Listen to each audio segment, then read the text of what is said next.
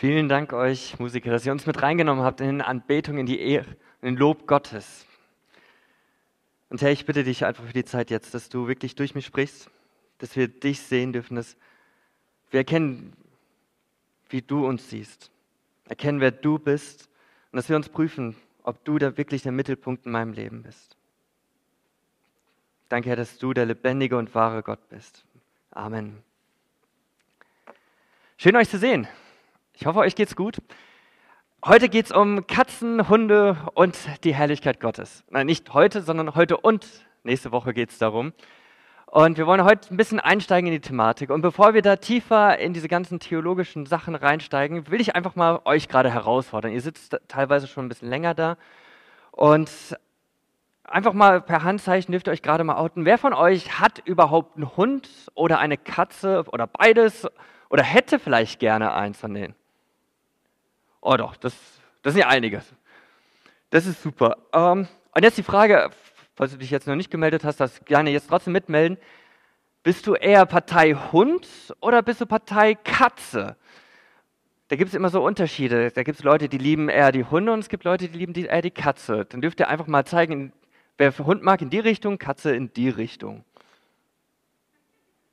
Ja, die Ehepaare sind sich auch gut einig, ja doch. Keine große Überraschung. Äh, danke euch. Ich persönlich, ich gehöre eher zu der Partei Hund. Ähm, wir hatten über unsere, in meiner Kindheit, ähm, ich glaube, acht, neun Hunde gehabt. Von Rott, vom großen, schönen Rottweiler auf den Philippinen, der eigentlich ein Wach, Wachhund sein sollte, aber naja, die Filipinos waren so clever, die haben ihm das Halsband durchs Tor abgezogen.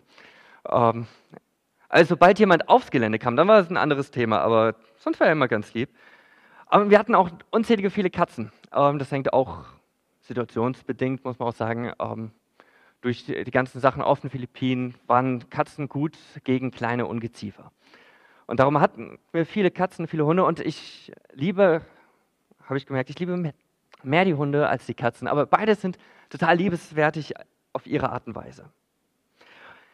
Das Spannende ist, finde ich, bei Katzen und Hunden, die kann man, kann man gut charakterisieren. Ähm, jemand hat, äh, irgendjemand, ich weiß gar nicht, wer das so formuliert hat, hat mal, ah ja, das sind, ja, das waren mal unsere Tiere, ähm, jemand hat mal gesagt, der große Unterschied dazwischen ist, Hunde haben Herren, Katzen haben Untergebene. Und aus meiner Erfahrung passt das sehr gut. Der Hund, der sich freut, wenn das Herrchen zurückkommt, die Katze war endlich dankbar, ah, jetzt kann ich endlich mal rausgehen. Jetzt mache ich mal das, was ich möchte. Und äh, wehe, du Herrchen, du hörst nicht auf mich. Und aus diesen verschiedenen Gründen schreibt man den Tieren auch unterschiedliche Eigenschaften zu. Dem Hund eher Eigenschaften wie Loyalität, sie sind eher Dienern und auch treu. Darum sagt man auch gerne, der Hund ist der beste Freund des Menschen. Ähm, ein Hund ist einfach super, wenn er gut erzogen ist, meistens. Da gibt es auch die Ausnahmen zugegeben. Aber grundsätzlich Hund als loyal, Diener und treu. Die Katzen hingegen ähm, so habe ich es auch oft erlebt, waren eher unabhängig. Sie sind eher selbstständig, sie machen das, was sie möchten. Und manche, manche von den Katzen sind auch sehr unnahbar. Um da wirklich mal dran zu kommen, das, da braucht es Zeit, da braucht es viel Kraft und Geduld. Eine andere Art, wie man das gut beschreiben kann, eine andere Art, ähm, Hunde und Katzen zu unterscheiden, finde ich in der Formulierung sehr gelungen. Ah, jetzt war was falsch noch. Über Hund, ein Hund würde sagen, du zum Herrchen, du streichelst mich, du fütterst mich, du beschützt mich, du liebst mich, du musst ein Gott sein. Die Katze, du streichelst mich, du fütterst mich, du beschützt mich, du liebst mich, ich muss ein Gott sein.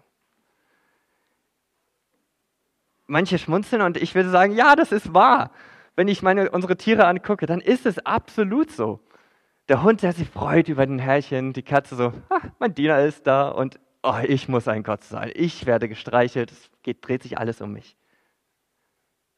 Aber wir wollen heute nicht darüber nachdenken, wie Hunde und Katzen sind. Nein, sondern wollen uns mit Gottes Wort beschäftigen.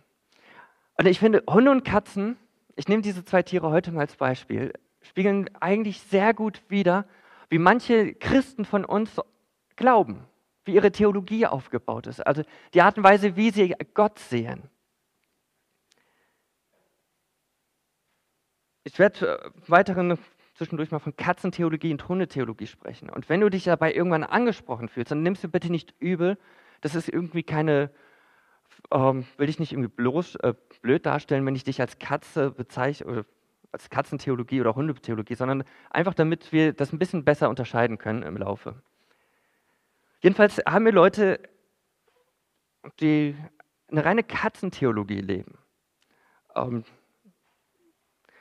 für sie ist es, ich muss ein Gott sein. Sie würden nie von sich behaupten, jetzt biblisch gesehen, weil sie wissen, dass es total falsch ist, wenn sie nie von sich aus sagen, ich muss ein Gott sein oder ich muss fast so gut wie sein wie Gott. Weil wenn ich angucke in meinem Leben, Gott kümmert sich um mich, Gott äh, versorgt mich, Gott macht das für mich, Gott macht dies für mich. Und irgendwo geht es nur noch um, ach, Gott tut alles für mich, also muss ich doch irgendwo sehr weit oben stehen. Alles dreht sich um mich. Da wir in der Kirche sind, nehme ich ganz stark an, dass keiner von uns das so einfach sagen würde. So, ja, ich bin reiner Katzentheologie-Fan. Ähm, ich, will, ich will es grundsätzlich, ähm, ich will es grundsätzlich nicht jeden, jemanden von uns hier unterstellen, sagen, hey, du von außen, du hast eine reine Katzentheologie. Nee, ähm, das würde ich nicht machen, weil das Problem ist, bei Katzentheologie und Hundetheologie, wenn wir das nachher ein bisschen weiter ausklügen, äh, weiter unterscheiden, dann werden wir feststellen, vieles hört sich gleich an. Vieles sieht gleich aus. Die Lieder, die wir gesungen haben, singen beide. Aber die Motivation, das, was innen vorgeht, ist ganz unterschiedlich. Und das ist meistens so verborgen, dass wir von außen das gar nicht sehen können. Und da will ich dich heute Morgen jetzt nicht mit dem Finger von oben zeigen, sondern ich will dich sensibilisieren dafür. Uns wirklich zu prüfen, wie sieht das in meinem Leben aus? Worum dreht es sich in meinem Leben? Wer steht bei mir im Mittelpunkt? Und wir werden feststellen, vielleicht, dass bei dem einen oder anderen Punkt, da würden wir sagen, ja, das passt, da bin ich absolut Hundetheologie. Und bei manchen vielleicht werden wir Katzentheologie bei uns finden. Eine Mischung. Und das ist gar nicht schlimm. Weil es hilft uns äh, zu zeigen, oh, da habe ich Bedarf, im Glauben zu wachsen. Und falls du merkst, hey, das stimmt irgendwas, da bin ich mehr auf Katzentheologie, ich kenne das selbst. Das passiert manchmal so, es schleicht sich ein, ohne dass wir es merken. Aber wir haben die Möglichkeit, Sachen dann zu korrigieren. Ich will mit euch jetzt ein bisschen mal tiefer eingehen in Hunde- und Katzentheologie. Also Katzentheologie geht sehr um mich, Hund geht sehr um Gott. So die grobe mal Richtung. Das unterscheidet sich ganz stark, wenn wir zum Beispiel uns angucken, wie das mit Gehorsam aussieht. Ein Hund der lernt Gehorsam. Der ist seinem Herrchen gehorsam. Nicht immer, aber er lernt immer mehr dazu. Eine Katze hingegen, eine Katzentheologie, der will Gehorsam. Ähm, das kenne ich bei unseren Katzen. Wenn, ich, wenn die Katze sagt, ich will raus, dann meckert sie so lange, bis wir endlich diese Tür aufgemacht haben. Wenn sie Essen haben will, dann die ganze Zeit meckert sie, bis sie Essen bekommt. Haben wir, wir haben mal versucht, wir haben unseren Hund dieses Röllchen, auf, das auf den Boden rollen, ähm, haben wir beigebracht. Funktioniert super. Bei einer Katze, die guckt uns nur dumm an und fragt, was willst du eigentlich? Da geht es vielmehr darum, sie will Gehorsam haben. Und bei, uns, bei manchen Gläubigen geht es dann auch so weit, dass sie sagen, ich will, dass Gott mir gehorcht. Gott soll mir gehorchen. Nicht immer ist dieser Wunsch sichtbar. Aber eins, worin sich das zeigt, und wo wir es selber prüfen können, ist das Gebet. Die Frage ist, wie bete ich? Bete ich vielmehr, dass es um mich geht? Ich soll das bekommen. Ähm, mir ist, ich bin wichtiger. Worte wie ich, mir, meiner, mich fallen ganz oft. Und es dreht sich ganz viel um mich dabei.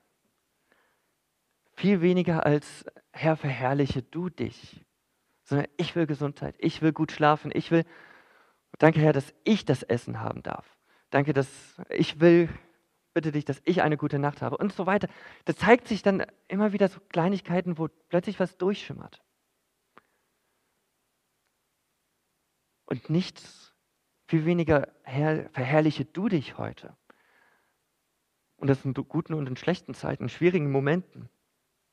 Und das Spannende, um zu prüfen, ob wir vielleicht in diese Falle reintippen, ist die Frage, wie gehst du um, wenn Gott deine Gebete nicht erhört?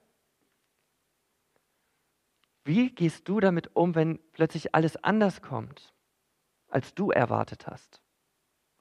Und das kenne ich aus meinem Leben auch ganz gut, wenn plötzlich Gebetserhörungen ganz anders ausgehen, als wie ich es mir gehofft habe. Wenn ich dafür bete und merke, okay, Gott geht auf einmal eine ganz andere, andere Richtung. Wie gehe ich in dieser Spannung dann damit um? Eine Kleinigkeit vielleicht, woran du für dich prüfen kannst, wo stehst du? Martin Luther sagte, das Wesen der Sünde liegt darin, dass der Mensch in allem das Seine sucht, sogar in Gott. Und ich finde, da hat Martin Luther es ziemlich gut getroffen. Das Gebet, was eigentlich an Gott gerichtet ist, Gott, um ihn zu verherrlichen, es geht vielmehr darum, dass ich davon profitiere. Und das sehen wir nachher noch in, in anderen Unterschieden noch mal deutlicher. Katzen sind um sich bemüht, nur um sich. Und wenn jemand ein besseres Leben verspricht, würden sie es ernsthaft in Erwägung ziehen. Wenn jemand anderes kommt und sagt, hey, weißt du was, ich gebe dir viel mehr, als Jesus dir geben kann, dann würden Leute, die auf sich bezogen sind, die eine stark in der Katzentheologie unterwegs sind, würden anfangen, ernsthaft zu überlegen, hm, könnte das wirklich sein? Ich könnte wirklich diesen Weg gehen. Und sie stehen ganz schnell in der Gefahr, ganz weit weg von Gott zu kommen. Katzen, also könnte man es auch beschreiben, sind Christen, weil sie etwas bekommen. Und weil, nur weil sie etwas bekommen. Ihnen geht es gar nicht darum, etwas weiterzugeben. Ihnen geht es gar nicht darum, Gott zu verherrlichen. Ein anderer Unterschied zwischen Katzen und Hunde. Und ich, ihr merkt hoffentlich, ich mal das ziemlich schwarz-weiß, damit ihr einfach Unterschied ein bisschen mitbekommt. Der, ein anderer Unterschied ist in der Motivation der Bekehrung. Die Bibel, da sind wir uns ja alle einig, die Bibel ist ganz klar. Sie sagt, in Johannes 14, Vers 6, wo Jesus sagt, ich bin der Weg, die Wahr äh, ich bin der Weg und, die, und das Leben. Niemand kommt zum Vater als durch mich. Die Wahrheit ist ausgeblendet. Niemand kommt zum Vater denn durch mich. Wir sind uns alle einig, Jesus ist der einzige Weg zum Herrn. Und das haben wir Ostern gefeiert. Wir haben uns nochmal dran gedacht, was Jesus für uns getan hat. Nun, wir haben einen Weg, aber es gibt verschiedene Motivationen, warum wir diesen Weg einschlagen. Und ich, ich sage das nicht einfach nur, weil vermutlich jemand das so glauben könnte, sondern weil ich es selber schon oft gehört habe. Die Motivation kommt manchmal von der Hölle aus. Katzen erkennen, es gibt eine Hölle. Es gibt diesen Ort, wo die Bibel beschreibt als Feuersee, wo alle in der Ewigkeit sein werden, die nicht an Gott glauben. Und sie haben Angst davor, und das zu Recht von dem, was die Bibel uns beschreibt.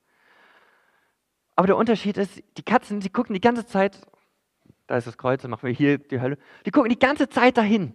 Ihre Augen sind die ganze Zeit dahin gerichtet und sie sehen das und sie kriegen Angst und sie laufen die ganze Zeit rückwärts, weg von der Hölle, rückwärts hin zu Gott. Jesus als derjenige, der der Retter ist, der kann sie ja retten, aus der, damit sie nicht in der Hölle sein werden. Ihr stärkster Gedanke, der sie dabei antreibt, ist, ich, ich will nicht in der Hölle sein. Hunde, um das Gegenpart mal zu zeigen, Hunde, ja, sie wissen auch genau von der Hölle und sie haben Angst davor. Aber sie haben begriffen, wer Jesus ist. Sie haben begriffen, wer Gott ist. Dass Gott der gütige Herr ist. Er der Retter ist. Und dann gucken sie gar nicht mehr so stark darauf, was von Angst, von Problemen kommt, sondern sie richten sich ganz auf Christus aus. Vielleicht mal, um weg von dem Bild von der Hölle zu kommen, wie geht es in deinen Problemen? Wie gehst du mit Schwierigkeiten in deinem Leben um? Guckst du die ganze Zeit voll fokussiert auf deine Schwierigkeiten? Und ja, das passiert, das kommt uns ganz schnell, weil wir Angst manchmal vor Schwierigkeiten haben. Dass sie uns fesselt, dass wir gar nicht mehr davon abkommen. Aber es ist falsch, wenn wir darauf, nur noch darauf gucken, sondern wir müssen anfangen, einen Blick zu wechseln, auf Gott zu gucken. Er derjenige, der, dem es, um dem es geht. Der nicht nur die Probleme löst, sondern noch viel stärker, viel kräftiger ist.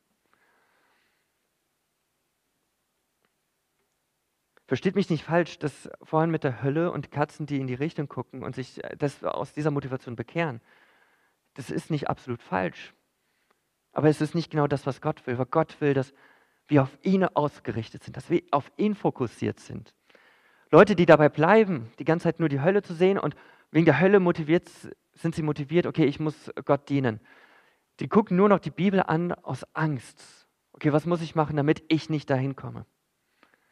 Und haben nie gelernt zu gucken, boah, wie wunderbar, wie wunderschön ist Gott, wie mächtig er ist.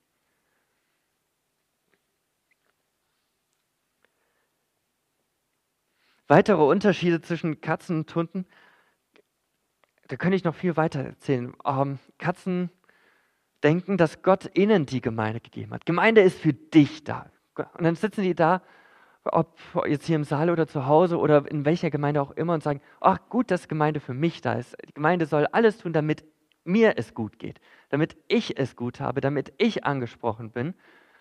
Und auf einmal dreht sich Gemeinde nur um sich, um sie selber. Das, das Programm soll nur für sie da sein. Und kommen großen Schwierigkeiten, wenn plötzlich Leute in der Gemeinde sagen, nee, Gemeinde soll für jemand anderes da sein, für Gott. Für Hunde ist ganz für Hunde, Leute der Hundetheologie ist ganz klar, Gemeinde ist ein Ort, wo wir gemeinsam Gott anbeten, wo wir gemeinsam Gott loben. Für Katzen ein anderes Unterschied. Für Katzen geht es hauptsächlich um das Selbstwertgefühl. Hauptsache, ich fühle mich wohl. Hauptsache, mir geht es gut. Ey, und das ist gar nicht verkehrt. Es ist gar nicht verkehrt, danach zu streben, dass es uns gut geht. Aber vielmehr sollten wir danach streben, zu gucken, Herr, was hast du vor? Und dann, auch wenn es schwierig wird, diesen Weg zu gehen, auch wenn das Selbstwertgefühl vielleicht gerade im Keller ist. Wenn ich, mit, wenn ich selber an mich zweifle, nicht dies im Fokus zu setzen, sondern zu, weiter zu gucken und drüber zu gucken. Herr, was hast du vor? Was willst du, dass ich tue, auch wenn ich mich gerade total schlecht fühle? Das Ganze geht weiter auf, nehmen wir Mission als Beispiel. Für Katze, ja, Mission steht in der Bibel, also machen wir ein bisschen Mission. Die eine Familie irgendwo, nächste Straßenecke, da ein bisschen mal einen Flyer in die Postkasten tun, das reicht doch als Mission. Weil sie wollen nicht, dass sich was verändert, weil es geht ja um sie. Da darf doch nicht das Sozialgefüge in der Gemeinde sich verändern, weil das löst ja Stress aus, das löst Unbequemlichkeiten aus. Und auf der anderen Seite der Hund von diesem Denken her, Herr, verherrliche du dich. Wir haben noch so viele Menschen um uns herum, in Worms und Umgebung und weltweit, die noch nie was von dir gehört haben und die mit uns dich anbeten und loben sollen. Und als letzter Beispiel, als Unterschied, vielleicht überleg einfach mal, wie sieht es bei dir in deiner Familie aus? Wenn du Vater bist oder Mutter bist oder auch verheiratet bist, wie, wozu erziehst du deine Kinder? Was ist der Schwerpunkt bei dir? Steht Jesus da im Mittelpunkt oder geht es vielmehr um dich darum? Ich habe mal, eine Sache, die mich mal voll angesprochen hat, war, wo jemand mir die Augen geöffnet hat und gesagt, weißt du, Daniel, deine Kinder, die hast du nicht für dich. Deine Kinder sind nicht für dich da, um dich zu ehren, um dich zu loben, sondern Gott hat dir deine Kinder anvertraut. Die sind von Gott dir gegeben. Und das macht schon, wow, cool. Das sind nicht, das sind Kinder, die Gott mir sogar anvertraut hat. Gott vertraut mir das, diese Kinder an, damit ich sie auf ihn ausrichte, damit ich sie vorbereite, dass Gott sie gebrauchen kann. Und die Frage ist, in der Familie, wo, wie sieht es bei dir aus? Und ich könnte noch lange weitermachen, aber das Muster, was immer gleich ist, und ich hoffe, ihr habt es gemerkt, ist, Katzentheologie dreht sich wirklich nur um mich. Ich stehe im Mittelpunkt, ich mit meinen Gefühlen, ich mit meinem Wohlbefinden. Und bei einer Hundentheologie geht es genau ins Gegenteil. Es geht nicht um mich, sondern es geht um Gott. Gott soll verherrlicht werden. Um seine Ehre geht es. Hunde haben verstanden, wer Gott ist. Sie sind eigentlich diejenigen, wie der Typ, ähm, von dem Jesus erzählt, der einen Schatz im Acker findet. Ähm, Jesus sagt, mit dem Himmelreich ist es wie mit einem Schatz, ähm, der in einem Acker vergraben war und von einem Mann entdeckt wurde. Der Mann freute sich so sehr, dass er, nachdem er den Schatz wieder vergraben hatte, alles verkaufte, was er besaß und dafür den Acker kaufte. Sie haben verstanden, dass Gott nicht nur einfach ein Genie in the Bottle ist, also ein kleiner ähm, Hilfsgeist, bei dem man drei Wünsche frei hat, sondern Gott viel größer ist, für den es sich lohnt, alles aufzugeben, für den es sich lohnt, alles zu verkaufen. Alles ist egal auf einmal. Alles, was man erlebt hat, alles, was man geschafft hat, ist völlig egal, wie Paulus das beschreibt. Sagt, alles lasse ich hinter mir. Es ist wie Dreck für mich. Und diese Herrlichkeit Gottes ist alles, worauf ich aus bin. Aber habt ihr gesehen, mit welcher Einstellung er das macht? Er sieht nicht nur, dass es ein Schatz ist und merkt, oh, super, ich kann reich werden. Oder mir geht es gut dabei, sondern er sagt, der Mann freute sich so sehr. Er dient mit Freude. Er geht das Ganze mit Freude an. Nicht, weil er, nicht, weil er dranhängt und jetzt ein trauriges Gesicht macht, sondern mit Freuden will er diesen Schatz. Er will dahin. Sie, Hunde, Leute mit Hundetheologie haben erkannt, wie wunderbar Gott ist, wie herrlich er ist und geben alles dafür auf und das mit Freuden. Und ich fordere dich heraus und will dich ein bisschen darauf sensibilisieren, bei den Sachen, die du glaubst und wie du dein Glauben lebst, geht es dabei um dich? Stehst du im Mittelpunkt oder steht Gott im Mittelpunkt? Ist die Bezeichnung Herr für Jesus und für Gott, ist es einfach nur ein Name oder ist es ein Titel, der Bedeutung hat? Ist Gott dein Diener oder ist er wirklich dein Herr, der bestimmt, was in deinem Leben läuft? Wer steht im Mittelpunkt? Lieben, vieles von der Katzentheologie ist nicht falsch. Es ist einfach unvollständig. Es ist vollkommen richtig zu sagen, Jesus ist für mich gestorben. Aber es wäre falsch, dabei zu bleiben und zu sagen, ja, er ist nur für mich gestorben und jetzt lebt er nur für mich sondern er ist gestorben, er lebt und gestorben für mich, damit ich Gott ehren kann, damit ich ihn loben kann. Die Frage dabei ist, hast du diesen Schatz eigentlich wirklich gefunden? Hast du verstanden, wer Gott ist? Um wen es hier wirklich geht? Wir haben einen Gott, der sich in der Bibel offenbart, der sich zeigt. Wir haben nicht einen Gott, der irgendwo ein Stein ist, sondern der sein Wort hat und zu uns spricht. Wir haben es mit dem Gott zu tun, von dem die Bibel schreibt, ey, er hat die Erde in sechs Tagen geschaffen. Nein, er hat nicht nur die Erde geschaffen, er hat alles geschaffen aus dem Nichts in sechs Tagen. Ein Gott, der mächtig ist. Ein Gott, der kreativ ist und eine Schönheit hat. Ihr könnt heute Nachmittag einfach mal, googelt einfach mal die Schönheit der Natur. Ich liebe Dokufilme, wo ihr einfach wo es uns zeigt, wie wunderschön die Natur ist, wie einzigartig manche Fische sind. Und Leute, ah, schade, ich hätte doch lieber euch ein paar Bilder mitgebracht, aber googelt mal. Es gibt so wunderschöne und krasse Tiere, die sind atemberaubend. Da zeigt sich etwas von Gottes Kreativität, von seiner Schönheit. Gott schenkt das Leben. Er ist nicht nur der Gott, der etwas herstellen kann, sondern er leben, schenkt Leben sodass du und ich hier jetzt stehen können. Er ist der heilige und gerechte Gott. Das haben wir im Sündenfall, 1. Mose 3. Eine Seite, die wir vielleicht gar nicht so gerne haben. Wir hören lieber von der Heil Liebe und Barmherzigkeit Gottes, aber Gott ist heilig und gerecht. Aber trotz, obwohl der Mensch gegen ihn sündigt, gibt er ihm Hoffnung und sagt, hey, ich komme, ich werde dich retten. Wir haben es mit dem Gott zu tun von Abraham, Isaac und Jakob ist das uns bewusst, dass wir diesen gleichen Gott haben. Der Gott, der es möglich ist, dem es gar nicht mal schwer ist, diesen Abraham und der Sarah, die schon 90 Jahre alt sind, einen Sohn zu schenken. Stell dich mal das wirklich bildlich vor, ob eure Mutter, Oma oder Uroma plötzlich mit 90 schwanger wird. Das wird für uns so total unverständlich sein, aber für Gott war das eine Kleinigkeit. Der Gott, der in Ägypten die zehn Plagen geschickt hat, um seine Macht zu demonstrieren, um zu zeigen, hey, weißt was, ihr Ägypter, ich bin der Herr. Ich bin der wahre und lebendige Gott, der dieses Volk Israel durch die Wüste schickt und 40 Jahre lang Essen gibt. Manna und Wachteln, von Him die vom Himmel fallen. Wir haben es mit einem Gott zu tun, der sich um uns sorgt. Der nicht nur zeigt, wie groß und mächtig er ist, sondern der sich um die Menschen sorgt dabei. In Elia, Prophet Elia, der in der Wüste, nachdem er so wunderbare Sachen mit Gott erlebt hat, da sitzt am, mitten in der Wüste und sagt, hey, ich will eigentlich nur noch sterben. Und Gott kommt, schickt seinen Engel vorbei, dass er was zu essen bekommt, baut ihn wieder auf, begegnet ihn in der Wüste und zeigt sich ihm. Ein Gott, der den Menschen nah ist. Ein Gott, der so, ein Gott, der eifersüchtig ist. Ein Gott, der deutlich macht, hey, es gibt hier nur wirklich einen wahren Gott. Und vielleicht erinnerst du dich an die Geschichte, wo die Philister die Bundeslade gestohlen haben von den Israeliten und sich in ihren Tempel geschafft haben. Und jeden Morgen auf einmal der Götze der Philister am Boden liegt und schlussendlich am Boden zerbricht und deutlich wird, hier gibt es nur einen Gott. Es gibt nur einen herrlichen Gott.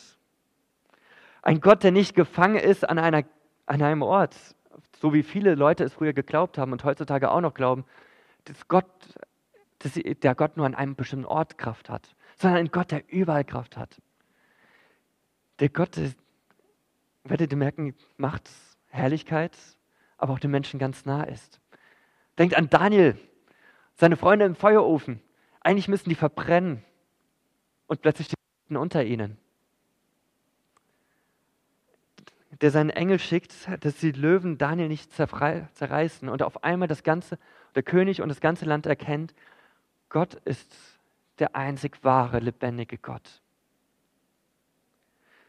Der Gott, der Mensch wurde in Jesus, der für unsere Schuld am Schuld der Welt gestorben ist, aus Liebe zu uns. Gott ist Liebe, so sagt es uns die Bibel ganz deutlich. Wunderbar.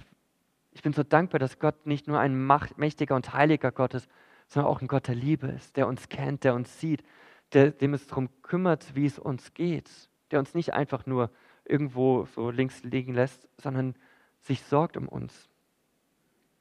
Und wo die Bibel ganz deutlich ist, dass jeder, der an ihn glaubt, den Heiligen Geist bekommt. Jeder von uns, der sagt, Jesus Christus ist mein Herr, hat Gott in sich. Jeder von uns ist ein Tempel Gottes.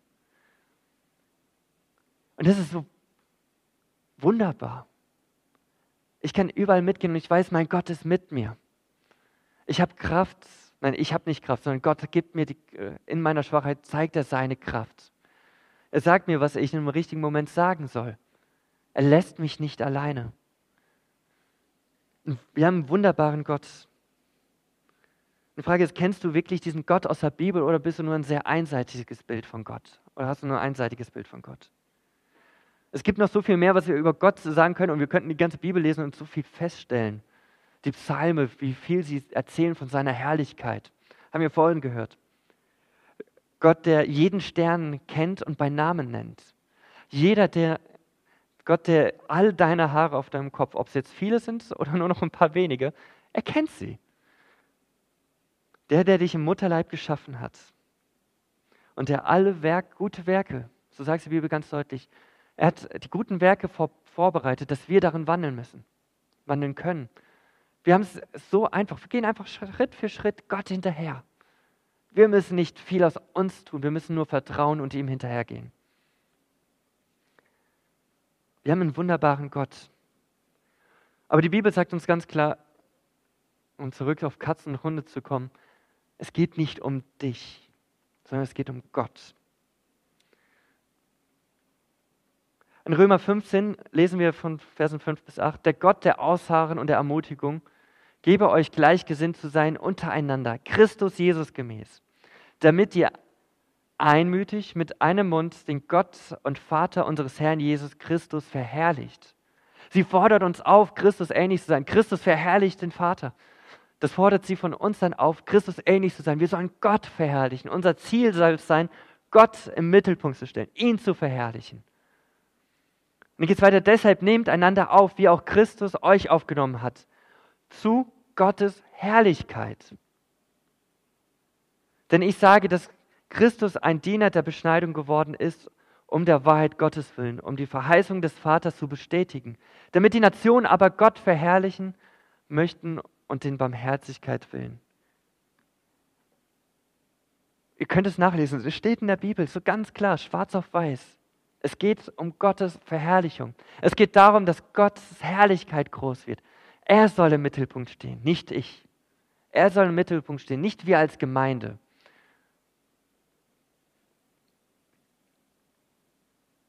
In Römer 11, 36 wird das nochmal deutlich. Gott ist es, von dem alles kommt, durch den alles gemacht ist und in dem alles sein Ziel hat. Ihm gebührt die Ehre immer und ewig. Leute, guckt euch nur die Schöpfung an. Manche sagen, die Erde ist für uns Menschen geschaffen, damit wir da wohnen können. Aber wenn wir die Erde angucken, wenn wir das angucken, was Gott alles geschaffen hat, dann müssen wir eigentlich feststellen, nee, das kann gar nicht sein. Ich bin gestern Abend, äh, habe ich noch einen Spaziergang gemacht, ähm, alles in der ordentlichen Zeit noch. Und ich habe nach oben geguckt und habe die ganzen Sterne gesehen und dachte nur, boah, ich sehe nur einen kleinen Teil von diesen ganzen Sternen. Wie viele Sterne gibt es in unseren, wie viele Galaxien gibt es? Und wir haben noch nicht mal die Möglichkeit, dahin zu kommen. Und dann muss ich mich ehrlich fragen, sind die Sterne für mich geschaffen oder sind sie zur Ehre und zum Lobe Gottes geschaffen? Damit wir staunen dürfen über Gott. Die Tiere, die viele, viele Tiere, die wir noch nicht kennen und staunen dürfen, boah, die sind wunderbar. Die sind zu Gottes Ehre geschaffen. Alles dient zur Ehre Gottes. Und das nicht nur gestern, nicht nur heute, und das, sondern auch noch morgen. Das lesen wir in der Offenbarung. Gott, der auf seinem Thron sitzt. Die Engel, die vor ihm singen, stehen und die ganze Zeit sagen, heilig, heilig, heilig ist der Herr. Ihm gebührt alle Ehre und Macht. Es geht um Gott. Und ich weiß, es kann wehtun, da zu sitzen und merken, stimmt, Mensch, es tut mir irgendwie weh, dass es um Gott geht und nicht um mich. Aber ich fordere dich heraus, diese Spannung auszuhalten. Darüber nicht einfach mal den Gedanken wegzuschieben, sondern darüber weiter fest nachzudenken, wo stehst du, wo stehe ich?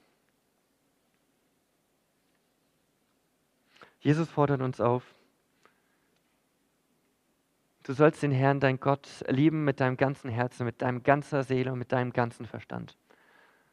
Jesus fordert uns hier nicht einfach auf, einen blinden Gehorsam zu tun. Jesus fordert uns auf, Gott zu lieben, ihn an erste Stelle zu setzen. Und das hatten wir auch vor, ähm, der Elia, der uns mitgenommen hat, zu zeigen, wie können wir Gott lieben? Indem wir uns halten an seinem Wort. Indem wir das tun, was er uns sagt. Und damit das, dadurch, dass wir erkennen, wie wunderbar er ist und feststellen, was für ein Schatz er ist. Der erste Gedanke morgens, wenn ich aufstehe, boah, danke Gott, dass ich aufstehen darf. Mittags, danke Herr, dass ich noch lebe, dass ich deine Schöpfung sehen darf, dass ich mich bewegen darf zu deiner Ehre hin. Abends das Gleiche. Morgens, mittags, abends, nachts die ganze Zeit daran denken, boah Gott, wie wunderbar bist du. Und ja, es gibt Momente in unserem Leben und da bewundere ich Ärzte und Krankenschwester und die ganzen Leute, die in der Pflege sind, sehr. Die mit Menschen zu tun haben, wo Menschen leiden, wo Leid sieht. Und viele von euch haben auch Leid andersweitig erfahren. Und die große Frage ist, wie kann das dann mit Gott zusammenpassen und dem Ganzen? Wie, wie soll ich dann ihn loben? Wie soll ich ihn dann ehren? Aber ich lade dich ein, nächste Woche dann zu kommen, da werden wir stärker drauf eingehen, weil das würde den Rahmen heute Morgen völlig sprengen.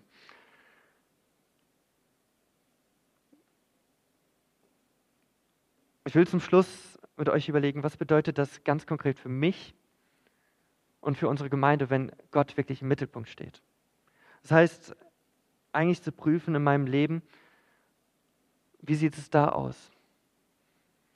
Der weiße Kreis, das Ich, ich bin das. Und wir Deutschen, wir sind von unserer Kultur so gestrickt, wir haben für alle so kleine Kreise. Wir haben unsere Familie, wir haben unsere Freunde, wir haben unseren Glauben. Aber Jesus leitet uns dazu ein, nicht einfach nur ein Teil von seinem, dass er ein Teil von unserem Leben ist, sondern er will ganz unser Leben sein. Alles soll auf ihn ausgerichtet sein. Und ich lade dich ein, wenn du merkst, hey, das stimmt noch nicht ganz bei mir. Dann such dir jemand, mit dem du darüber reden kannst, wo du sagst, ja, der kann mir weiterhelfen. Bete zu ihm und sag ihm, hey Herr, ich sehe, das läuft in meinem Leben gerade schief. Hilf mir, dies zu korrigieren, dass ich wirklich auf dich aus bin ganz ausrichten auf Gott. Und das Gleiche eigentlich für uns als Gemeinde, wo wir aufpassen müssen, dass Gemeinde nicht etwas ist, wo es mir in erster Linie gut gehen soll, sondern in erster Linie geht es darum, Gott anzubeten, ihn zu loben, ihn im Mittelpunkt zu stellen, seine Ehre zu suchen und zu gucken, wie können wir ihn verherrlichen. Und dabei dürfen wir auch gerne kreativ werden. Ja, die letzten anderthalb Jahre hat unser Gemeindeleben komplett umgeschmissen.